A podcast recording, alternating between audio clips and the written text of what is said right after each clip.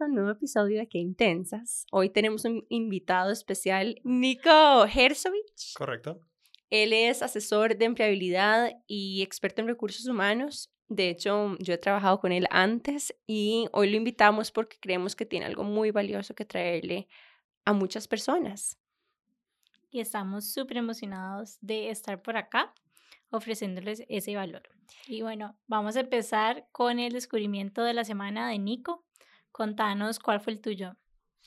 Muchas gracias, gracias por invitarme. Eh, bienvenido. gran orgullo ser el primer caballero. primer em, intenso. Primer intenso, estupendo. Bueno, respecto a la intensidad, esta semana fue especial em, porque he descubierto lo delicado de los espacios, lo delicado de eh, que por supuesto mi casa tampoco es un castillo, ni tiene N pisos, espacios y demás. Em, y cada persona, cada integrante, tengo, bueno, mi esposa que es tica y mis dos hijos que nacieron aquí, em, cada quien lucha por su espacio, su terreno y su papá, que es bien intenso y bien delicado con las, el video, las videoentrevistas o como suelo trabajar, definitivamente todo lo que es el silencio, los espacios, los movimientos, eh, sí, eh, muy delicado y a tener muy, en cuenta, no sé si les pasa a ustedes, pero las cenas son, eh, a ver, hablemos qué pasó hoy, en ese momento, qué te molestó y mucho reforzar la comunicación en los integrantes de la familia también. ¿Y el tuyo, Nani, cuál fue? Bueno, mi descubrimiento de la semana fue una receta de un ice coffee que me dio una amiga Net, que lo probé y estuvo épico. De hecho, mi novio seguro se va a morir porque él trabaja en café y es con café instantáneo. Entonces, eh, si confieso que esto es con café instantáneo, entonces uno lo que hace es como con café instantáneo y agua hirviendo, una mezclita que lo bate hasta que se le haga como una espumita y lo pone sobre leche de almendra con hielo. Pero como cuánto de agua, como si fuera tipo espresso. Sí, como un espresso. Le pones como una cantidad de espresso, azúcar moreno y café instantáneo y lo pones sobre la misma cantidad de leche de almendra con hielo. O sea, épico. Usted no se imagina, yo me siento como una barista. Lo, que no me suena es el, el, hielo. Es buenísimo. El hielo, como si es un café, pero... Es café frío. Ah, ok, no es que lo calentás, calentás el, el agua es un, es un iced coffee, pero se hace mm. con café que se diluye en caliente y se le pone ah. leche de almendra fría. Ok. Es espectacular. Espectacular. No, no, de verdad, se los recomiendo. Al rato hasta paso las recetas. No, de fijo. Y de hecho, lo voy a llegar a hacer. ¿Cuál es tu descubrimiento? Bueno, mi descubrimiento fue que soy demasiado fan del marketing. O sea, de hecho venimos saliendo la semana de marketing digital y como que se me ha olvidado por completo. Yo de hecho estudié diseño publicitario, no que en realidad no vimos mucho diseño, no vimos mucho, perdón, marketing digital, pero siempre como que había investigado y me ha llamado la atención, pero lo había tenido completamente en el olvido por los últimos años y fue como ese reencuentro con una pasión que tenía escondida que me voy a poner a experimentar un poco más. Para vos, cuando decís marketing digital, ¿qué implica eso necesariamente? Porque yo me acuerdo que cuando, antes de la clase, yo creía que marketing digital era una cosa. Y después de la clase, mi concepto de marketing digital cambió radicalmente. Es que es un mundo demasiado amplio, o sea, es un mundo gigante y creo que de hecho parte de lo que me apasiona es que es como infinito, o sea, puedes estudiar, puedes leer, puedes todo y nunca vas a llegar a, a saber todo. O sea, es, demasiado, es demasiado amplio y me encantan el montón de herramientas que existen para ejecutarlo. O sea, no las tradicionales, digamos, sino más tirando, no sé, como el SEO, como entender esa estrategia y cómo vos puedes optimizar tu contenido, tus keywords y otro montón de herramientas más que puedes utilizar para poder llegarle a las personas y poder amplificar tu mensaje. En realidad me di cuenta que un error que estaba cometiendo es que le dedicaba muchísimo tiempo a generar ese contenido pero no el tiempo necesario para amplificarlo. Entonces, por más que sabía como muchos de esos temas, como que los tenía en el abandono por estar pensando que tenía que aprender administración y como otras cosas, entonces como que fue un, suave toque. Esto existe, a usted le encantaba, saque provecho. Entonces fue, fue una linda semana. Jimena fue la líder del grupo. un poco intensa.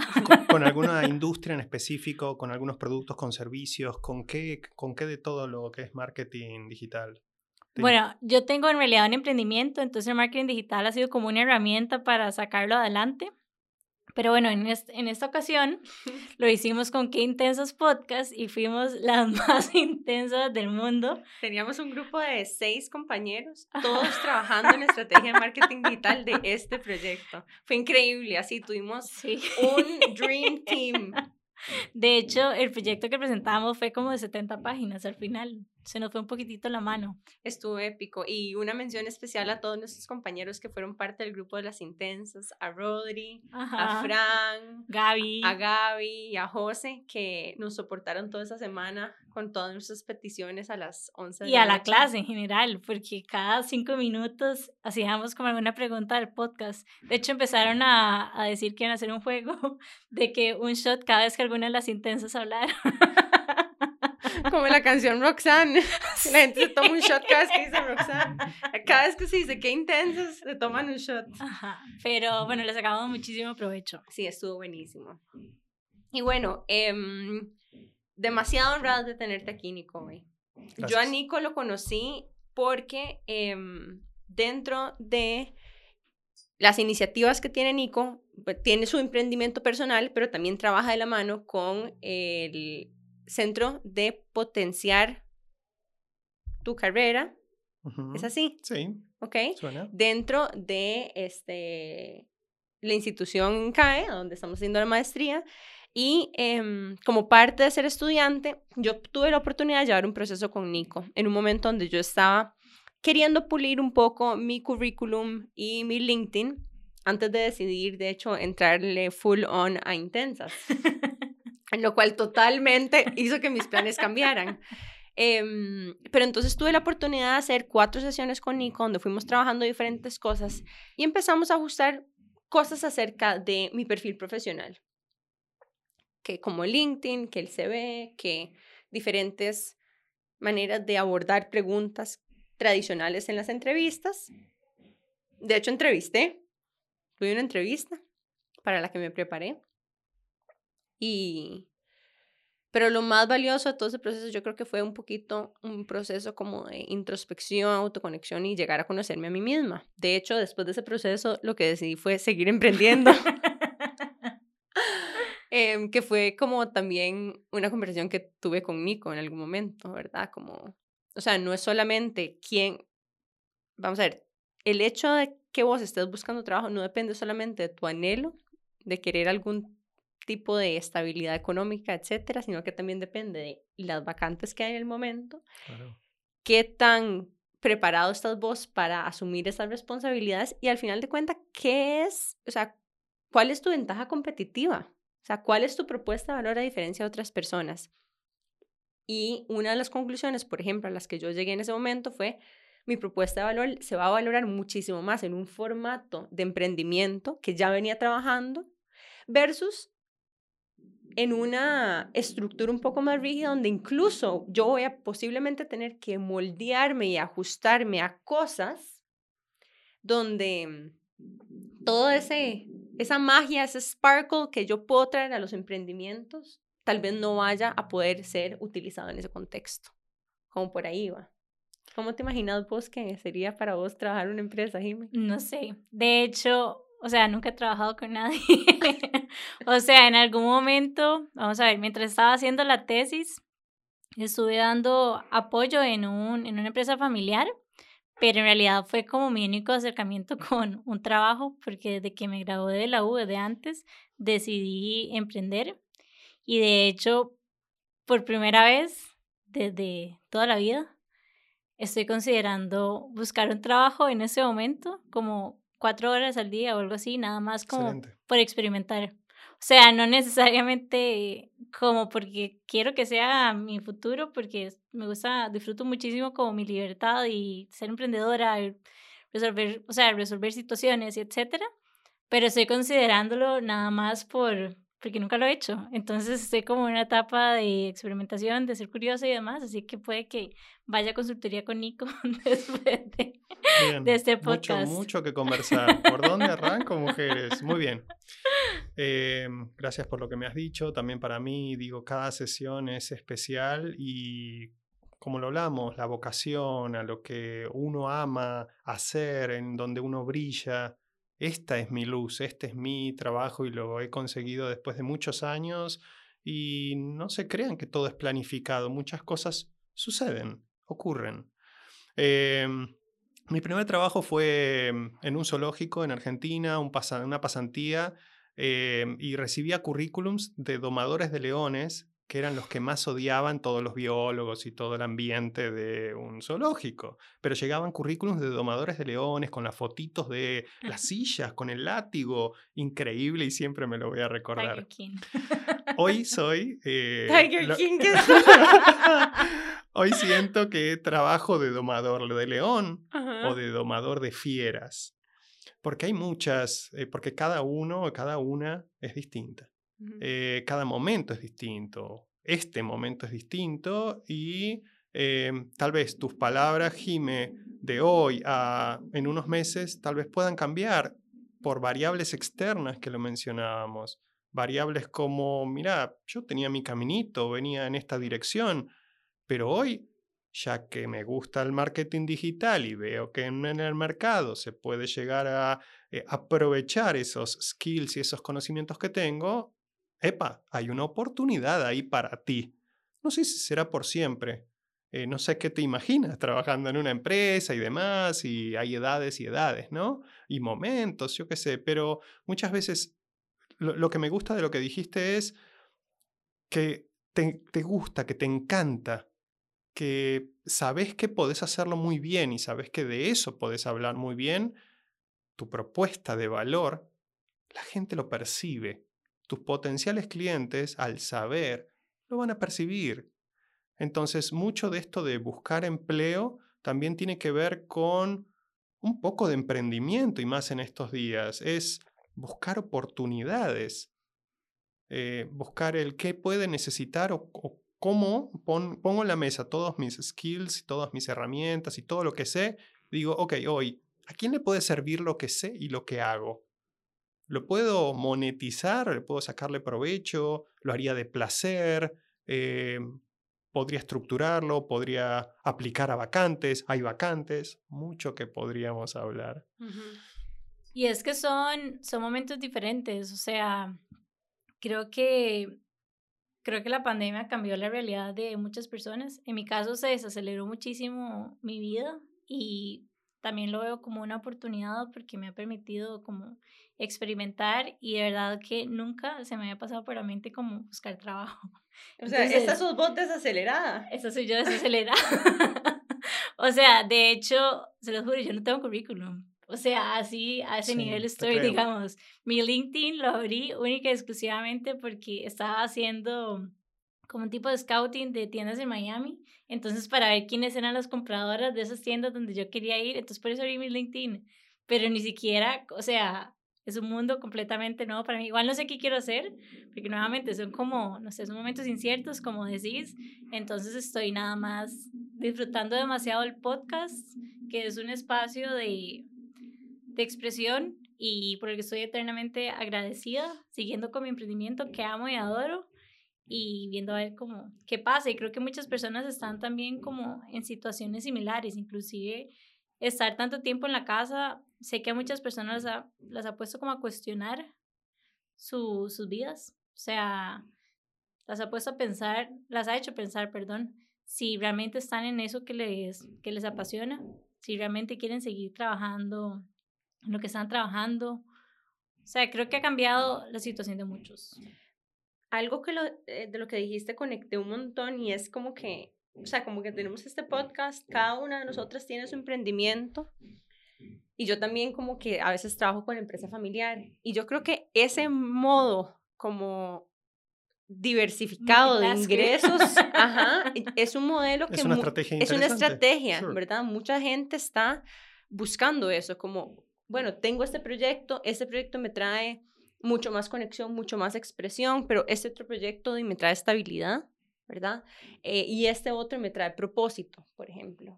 Entonces, una posibilidad hoy en día también es no esperar que el trabajo te traiga todas las satisfacciones que estás buscando en el momento. También es como en la pareja, o sea, no puedes esperar que la, tu pareja sea tu mejor amigo, tu amante, este, la persona que te resuelve, con la persona con la que salís, con la que vas a hacer hiking, con la que comparte todos los hobbies. Es mucha presión ponerle eso a una sola cosa. Me, encanta lo que estás diciendo porque, o sea, es totalmente cierto. O sea, y, y en ese momento existe la posibilidad de diversificar demasiado. O sea, hay demasiados recursos, hay demasiadas, hay demasiadas posibilidades. Sí, pero tal vez eso habla de ustedes y que son mujeres completas, mujeres con varias oportunidades y posibilidades. Y una de las cosas que cuando trabajé contigo, Nane, eh, fue difícil de manejar para mí, de mi lado, es que eh, las empresas nos quieren ver y nos quieren clasificar te quieren clasificar en soy buena en servicio de clientes, soy buena con los clientes, soy buena en marketing, soy buena, en recursos humanos, soy buena en finanzas, pero ustedes son, o tú, que te conozco, sos mujer completa. Una mujer completa en la cual, y sé que puedes hacer eso, pero sé que puedes hacer otras cosas. Entonces, también para ti, creo que fue parte de lo que me estás mencionando de tu descubrimiento, es, hey, eh, a mí no me gusta que me encasillen, a mí me gusta que me vean completa y que pueda hacer muchas cosas y que no me pongan frenos y que me dejen volar. Por eso tu perfil y tu búsqueda en particular, que ojalá sea el de muchas mujeres, em, eh, es, individual. Eh, podríamos hablar un montón de rato, hay un montón de cosas para hablar. Em, me, me gustan los temas que están hablando. Hoy eh, hay mujeres que nos escuchan, que buscan trabajo y como dijo Jime, no tienen ni lo básico, ni un, ni un currículum, ni un bill currículum. Eh, uno de mis emprendimientos es, te destruyo tu currículum, porque no tienen objetividad y ponen cualquier flauta, vaina. Es brutal, y ven, es brutal. Eh, es, simple. Es brutal la revisión. La revisión es como red marks en todo lado. Sí, lo que pasa es que no se dan cuenta de lo que están haciendo hasta que y es parte de lo que hacemos y es, no, es te destruyo tu currículum. Contanos qué, qué son los errores más comunes que te encontrás vos en los currículums.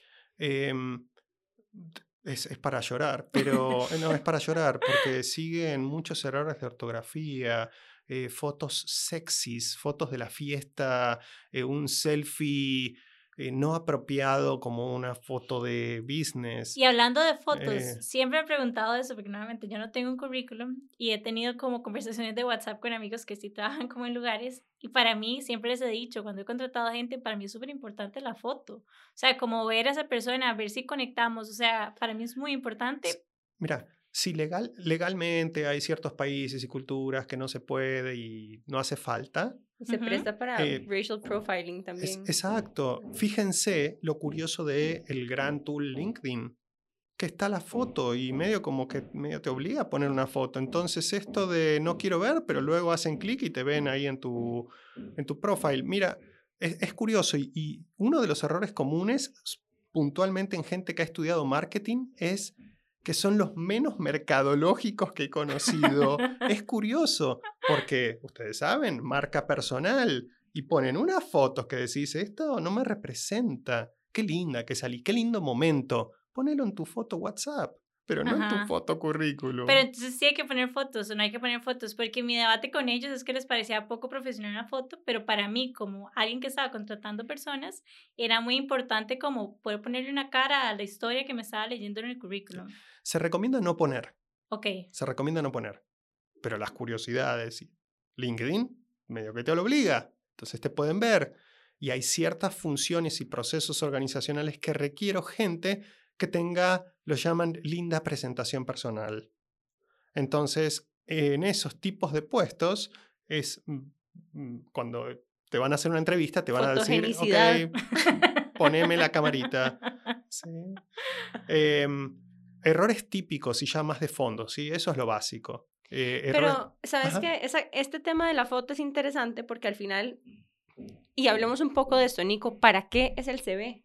Porque el CV no es todo con lo que te van a contratar. El CV es como para pasar el primer nivel, después tenés una entrevista, en esa entrevista igual te van a ver. sí. Entonces, si El- me entendés, como que el CV es solamente to get your foot in the first door. Pero digamos, desde mi punto de vista, cuando ponía como vacantes o algo, los ponía en redes sociales o lo que sea, llegaban demasiados currículums. Entonces, no sé si era también como parte de que yo no entendía cómo funcionaba nada. Muy que bien. digamos, para mí, parte del filtro, digamos, lo que me ayudaba era como, o sea, como que agarraba ciertas características, digamos, que yo estaba buscando, empezaba a filtrar y demás, pero al final no tenía el tiempo para entrevistar a 10, 15 personas, no tenía alguien de PR que se encargara de hacer las entrevistas, entonces yo escogía usualmente como el perfil de las 5, 10 que con las que yo decía como, ok, conecto, conecto más, Exacto. pero usualmente escogía las que tenían foto, porque para mí, por lo menos como que el storytelling es como muy importante y ponerle como una cara era, era importante, pero obviamente, Sí. o sea, no, no soy la regla, ni mucho menos, o sea, No, y depende a qué estés en- en- en- entrevistando, porque si vos vas a entrevistar a un puesto corporativo, las personas de recursos humanos no se van a guiar solo por la foto, ¿me entendés? no, no, pero no, no Sí. quiero, quiero aclarar que no me estoy guiando por la foto, sino que para mí era mucho más, No, pero lo que digo es que los criterios de selección vienen muchísimo más dictados por cosas específicas, o sea, ellas van a buscar cosas dentro del contenido de tu CV. O sea, ellas van y, se, digo yo, se Sí, consumen. no, no, absolutamente. Lo, lo curioso es, primero y para las damas que nos escuchan, ¿sí? para dejarles un tip. Si ven que cuando aplican hay 300, 400 aplicaciones, sigan adelante y que no les tiemble el dedo para hacer clic. ¿Por qué? Porque aplicar es gratis y aplica absolutamente cualquiera. Entonces, lo que se encuentra normalmente en recursos humanos es una cantidad de eh, feria, fruta, verdura eh, y distintos eh, currículums que no, que no aplican. Entonces, no le tengan miedo. Los currículums son revisados en el primer, por los primeros filtros en 6 segundos, 10 segundos. O sea, definitivamente tienen que ponerle las pilas, decimos, a una buena presentación personal. Y lo último en este caso es, el currículum es el predictor de la entrevista. Si yo estoy leyendo que me has colocado lo que me has colocado, entonces infiero que cuando te entreviste me vas a contar lo mismo. Entonces, definitivamente, si me preguntan a mí qué es lo importante, no es lo importante el currículum, es la entrevista. Es un step para llegar a, esa- a ese momento. Pero claro que es importante, es tu propuesta de valor, es tu servicio versión personas, tu propuesta. ¿Sí? Entonces, algunos tips ahí. Otro mm, de los emprendimientos que tengo es, te destruyo en entrevistas. Hoy, no sé si les ha pasado, es, eh, te mandan un link, te conectas, te aparecen preguntas en la pantalla y un timer. Y van pasando los segundos, ¿no te ha pasado? Menos mal, porque la sufres, porque te ves vos misma contestando y analizando lo que dijiste y te, estás, te están grabando. No hay humanos, se, va, se fue el archivo y te evalúan. Esa es una manera en la- mediante la cual hoy en día se están Por contratando supuesto, personas. Por supuesto, Back lo está utilizando, Abbott lo está utilizando, eh, montones de empresas la están utilizando y tiene desde la óptica procesos de recursos humanos su- mucha eficiencia. Es horrible. Cuando lo hagan, lo van a vivir. Es horrible el sistema. Pero para la eficiencia del proceso lo que me permite es, ok, le mando a cinco hiring managers o peers o lo que sea, miren a estas personas, eh, no hace falta en invertirle 30 minutos y en dos minutos no te llamó la atención, next, lo, eli- lo eliminas. Es también un tool y una herramienta que dejaré para las intensas. Eh, Parte de la transformación digital implica que un montón de procesos que antes, ¿verdad? Eh, se hacían por humanos y que tomaban tiempo, se están no solo automatizando y digitalizando, sino que, o sea, haciendo mucho más rápido sus ciclos. Es decir, vos antes si recibías a una persona por una hora y tenías que despe- después decir, bueno, muchas gracias por venir, y esperar a Exacto. que la otra persona viniera y pasabas, que toda la mañana entrevistando a tres personas. Hoy en Exacto. día puedes pasar eso mismo con digamos, entrevistas pregrabadas como un step in between currículum y entrevista física. Sí, son cosas básicas. Tal vez no lo vivieron, tal vez sí lo viviste, tal vez te tocó gente muy junior en el proceso que te hizo sentir incómoda. Yo sé, hay distinto madurez también en este estilo. La clave y lo más valioso que les puedo dejar el día de hoy a las damas que nos escuchan es, es convencer. Tú tienes que convencer a tu interlocutor. El empleador tiene miedo, así lo llamo, tiene miedo. Entonces, en pocos minutos o segundos tienes que transmitirle por qué te tengo que contratar para cumplir esas funciones. Y usar ejemplos, dar evidencias, una historia clara, armada, planificada, porque tiene miedo el empleador. El empleador tiene ciertas funciones claras eh, que tiene que cumplir. Ese es tu rol. Si sabes, y normalmente la, la, fortuna es que cuando postean los cargos los empleadores, normalmente se postean, hay distintos medios y demás, tú lees y sabes lo que están buscando.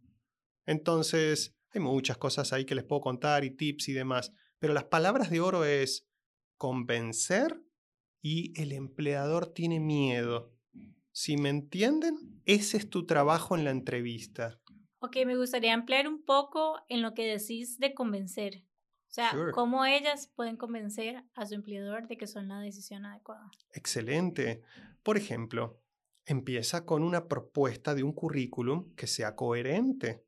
Si buscas una posición relacionada o, o un promotion dentro de tu misma empresa que eh, actualmente estás trabajando y te gustaría que el contenido de tu puesto sea más orientado a finanzas, transmiten un currículum que sí sabes y sí has trabajado idealmente con temas de finanzas o análisis de datos o reportes. Háblame de lo cruzado con conta, contabilidad, o sea, planifica cómo convenzo de que sí sé. Pueden hacerme pruebas, es una forma de evaluar a ver qué tanto sé. Un empleador puede girar la computadora y te dice, Jime, eh, haceme esto en vivo y en directo y te ven sufrir ahí cuando lo, haces y cómo lo haces. ¿Por qué existen esas pruebas? Porque tienen miedo, tienen que garantizarse de que tú lo sabes hacer, porque hay también muy buenas personas que son puro bla bla y que hablan muy lindo, pero por eso les digo la otra parte, el empleador tiene miedo. Y una cosa em, que también escucho esto que estás diciendo es, cuando vas a ir a una, o sea, cuando estás aspirando por un puesto específico, en esencia, la clave es el rapport, Jimmy. O sea, si ellos buscan análisis de datos, manejo de proyectos, asegúrate de tener esas palabras en tu CV para esa aplicación. Eso es lo otro. No, o sea, el CV no es algo rígido e inamovible, sino que vos podés este, decidir en ocasiones específicas, según lo que estás buscando, resaltar algunos proyectos específicos con los que has trabajado para esa oportunidad en particular. Me gusta la perspectiva que están diciendo de personalizar los currículums dependiendo de la persona a la que, a la que se van a dirigir. Sí, sin mentir.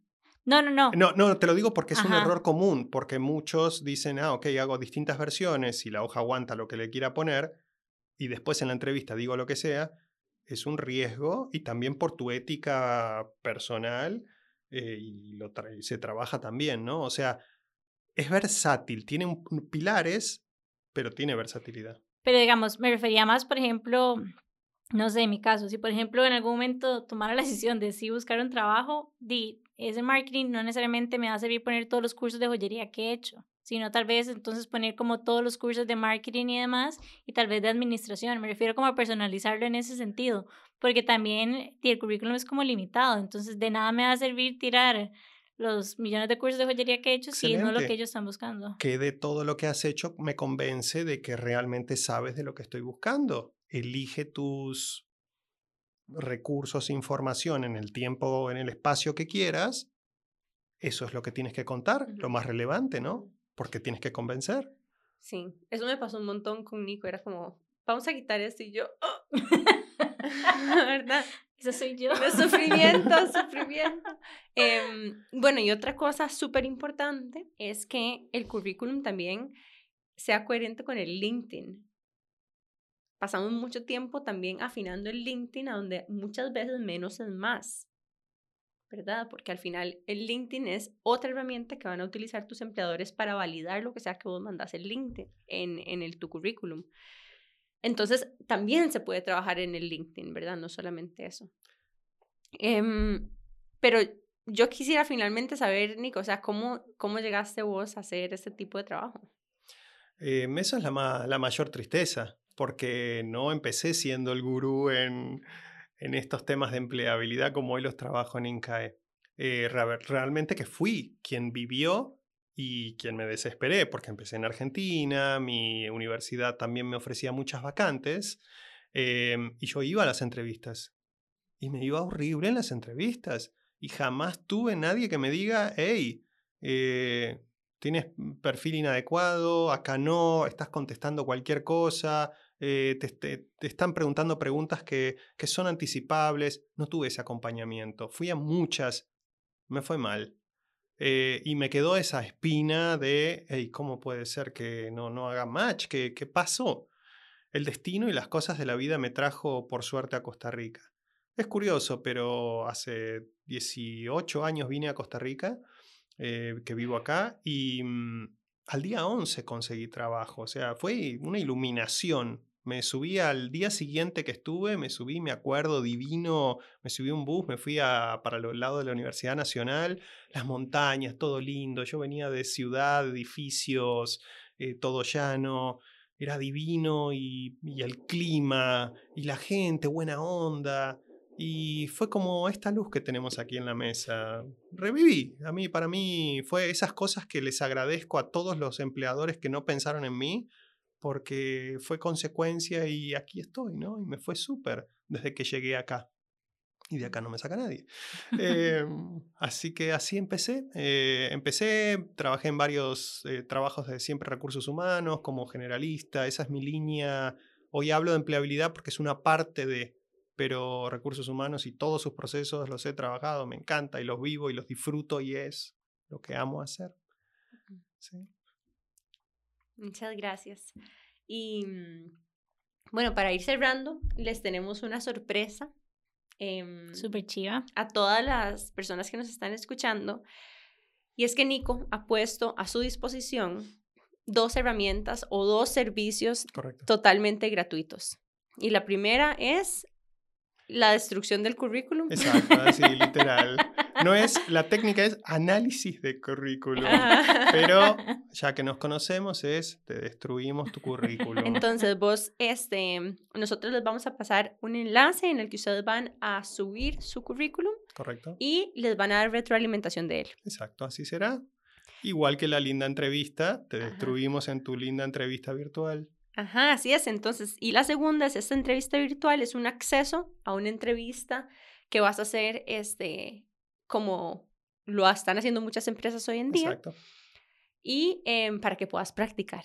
Un mock interview se llama. Yo voy a intervenir ahí y contarles que toda esta información y todos esos recursos los vamos a publicar en www.queintensas.com. Tenemos nuestro nuevo website que montamos en un día de mucha intensidad en la clase de marketing digital. Así es, gracias a nada más y nada menos que Sergio Restrepo, que eventualmente lo tenemos que invitar porque nos cambió la vida. Nico, usualmente concluimos con una frase o con algún quote que te, que te conecte. Y te quería preguntar si tenés alguno que te gustaría compartir. Para las mujeres y más mío es autoconocerse, clave, clave autoconocerse, realmente saber eh, reflexionar, saber qué buscas y, eh, y, no dejar de soñar por eso que estás buscando. Eh, todos tenemos necesidades económicas, eh, todas están ocupadas, tienen muchos roles, funciones con los niños, con sus seres queridos, con sus parejas. Eh, ustedes las mujeres tienen una gran bendición de ser mujeres y ser muy completas, que las hace únicas y no dejen de soñar por ese siguiente puesto o posibilidad que están buscando o cambio de carrera. Mm, mm, gracias. Entonces, bueno, chicas, las dejamos con em, todo este conocimiento que Nico nos, nos comparte hoy, con estas dos herramientas que vamos a estar habilitándolas a través del website y que las invitamos a eh, revisar. Y, y, le queremos agradecer a Nico por su tiempo de hoy. Sí, muchísimas gracias Nico por el tiempo, por estar acá y por la oportunidad que le diste a todas las intensas e intensos de que les destruyas el currículum y la entrevista. Chao. Hasta pronto. Gracias Nico. Gracias a ustedes. Chao.